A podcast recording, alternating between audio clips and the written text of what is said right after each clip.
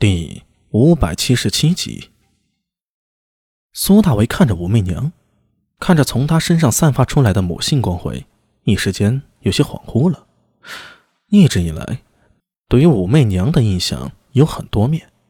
开始是女皇姐姐，未来狠辣无情的武则天。结果后来结识了真正的她以后，发现原来传说中的未来女皇，居然是态度和蔼、心地善良的明空法师。她与世无争，与人无害，拥有自己坚持的底线，是一副内心清净的女法师形象。等到现在再看到她，她已经完全融入了新角色，是宫中贵妇，是李正的女人，同时也是未来皇子的母亲。这么多面孔，一时令苏大伟有些无所适从了。阿米，你在想什么呢？武媚娘的手在他头顶上轻轻敲了一下，嗔道：“马上要当舅舅了，高兴吗？”“哈，高兴啊！我一万个高兴。我就是没有适应这个身份的转变。”他抽了抽鼻子，隐隐从刚才武媚娘一抬袖中嗅到了一种特别的香气，这是礼堂皇室特供的香料，与别处不同，能提神醒脑，闻之令人忘俗。别说是你，连我也有些不适应呢。武媚娘轻轻摸着自己的肚腹，这小家伙刚怀的时候啊，可把我折腾的够呛呢。说着，她忽然抬头向苏大为说道：“阿米，你猜姐姐肚子里是男孩还是女孩？”“哈，姐姐，你喜欢男孩还是女孩啊？”“是我的孩子，我都喜欢。”武媚娘轻抚着小腹，微笑道：“不过，可能陛下希望要个儿子吧。”从她身上透出来的轻松自在，就像普通妇人怀孕生子一样。但是后宫之中哪有什么轻松写意呀？呃，媚娘姐，苏大为欲言又止：“你在宫里还好吗？”武媚娘笑了笑，却没有回答。他看向窗外，双眼在霞光中如琉璃般透明清澈。良久，他才说道：“好，怎么可能会好？后宫是非之地，你夹在王皇后和萧淑妃之间。你错了，阿米。”武媚娘一手扶着自己的腰，一手撑着桌子，看样子站久了有些辛苦。苏大为忙替她搬出胡凳。扶他坐下。呃，姐姐，我错在哪里了？后宫之大，嫔妃之多，又何止萧淑妃和王皇后呢？而且他们从来也都不是我的敌人。咕咚，苏大为忍不住蠕动了一下喉结，他拖出一张凳子，在武媚娘对面坐下来。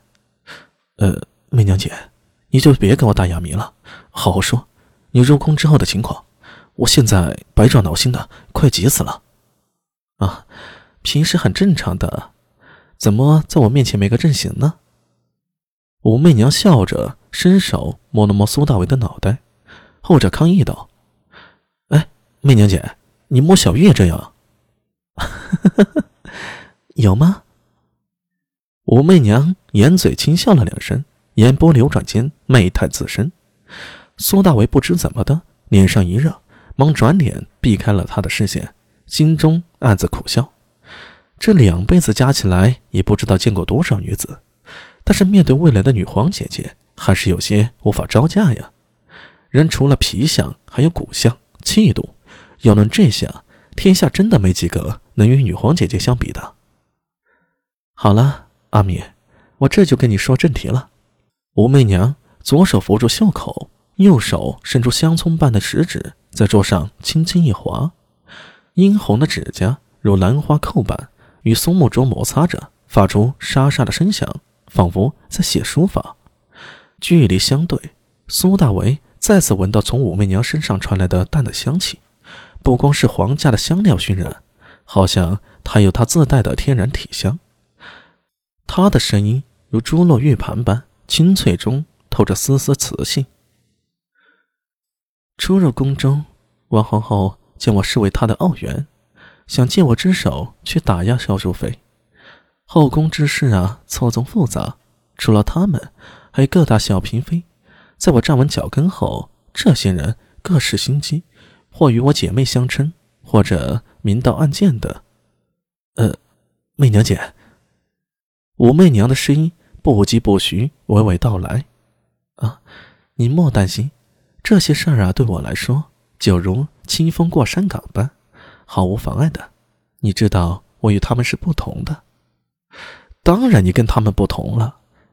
你是名传千古的则天女皇，也是周武女帝。”苏大为心中发出喊声，但是面上还是装作不解的问道：“呃，有何不同？”武媚娘莞尔一笑，伸出食指指了指苏大为，又指了指自己的心口。